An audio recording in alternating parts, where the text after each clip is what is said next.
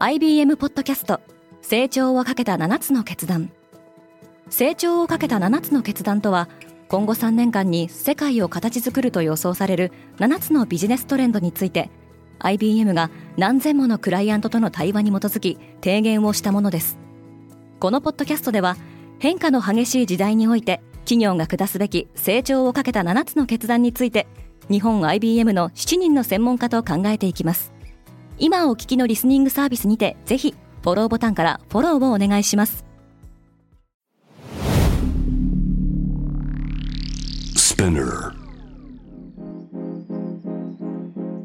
おはようございます。ケリーアンです。5月30日月曜日世界で今起きていること。このポッドキャストではニューヨークのニュースルームから世界に向けて今まさに発信されたニュースレターを声でお届けします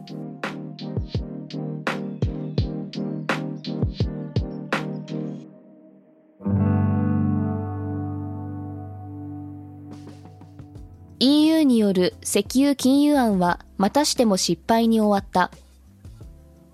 EU 諸国はロシア産の石油の禁輸条件に合意できませんでしたが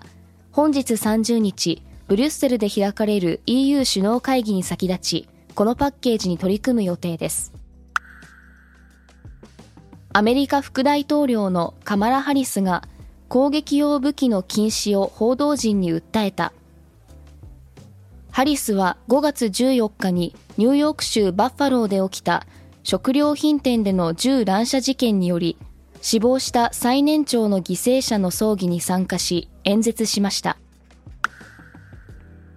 中国とスイスの貿易交渉が停滞している。スイスの新聞メディアは中国の人権問題が交渉の足かせになっていると報じています。コールインディアは発電所に代わって石炭を輸入するよう要請された。政府系石炭大手企業のコールインディアは、インドで7月8月に再び起こりうるエネルギー危機に備え、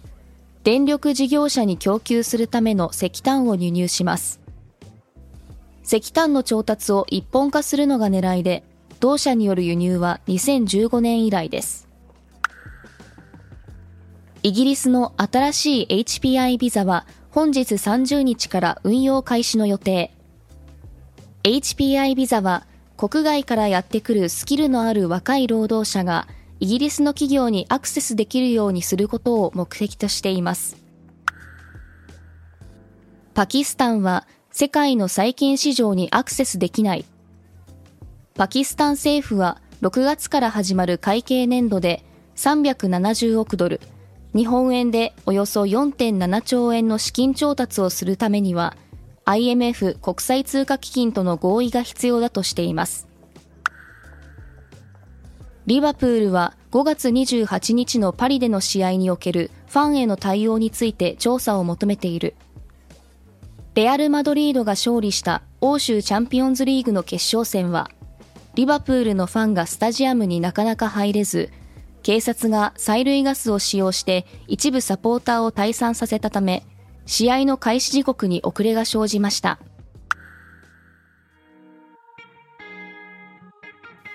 今日のニュースの参照元は概要欄にまとめています。明日のニュースが気になる方はぜひ、Spotify、Apple Podcasts、Amazon Music でフォローしてください。Quartz Japan では世界の最先端を毎日2通ニュースレターでお送りしています。他にも世界で暮らす女性の喜びや悩みを伝えるポートレートオブミーがスタートしています。詳しくは概要欄に載せていますので、ぜひこちらも見てみてくださいね。ケリーアンでした。Have a nice day!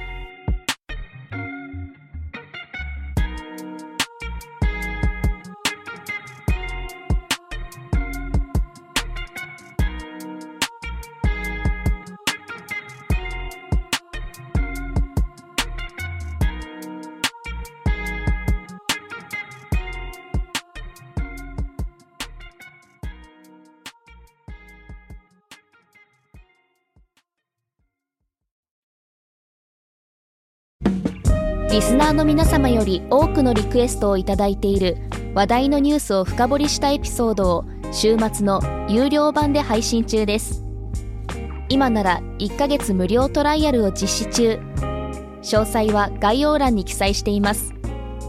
この機会にぜひ聞いてみてくださいね。感想ご意見もお待ちしています。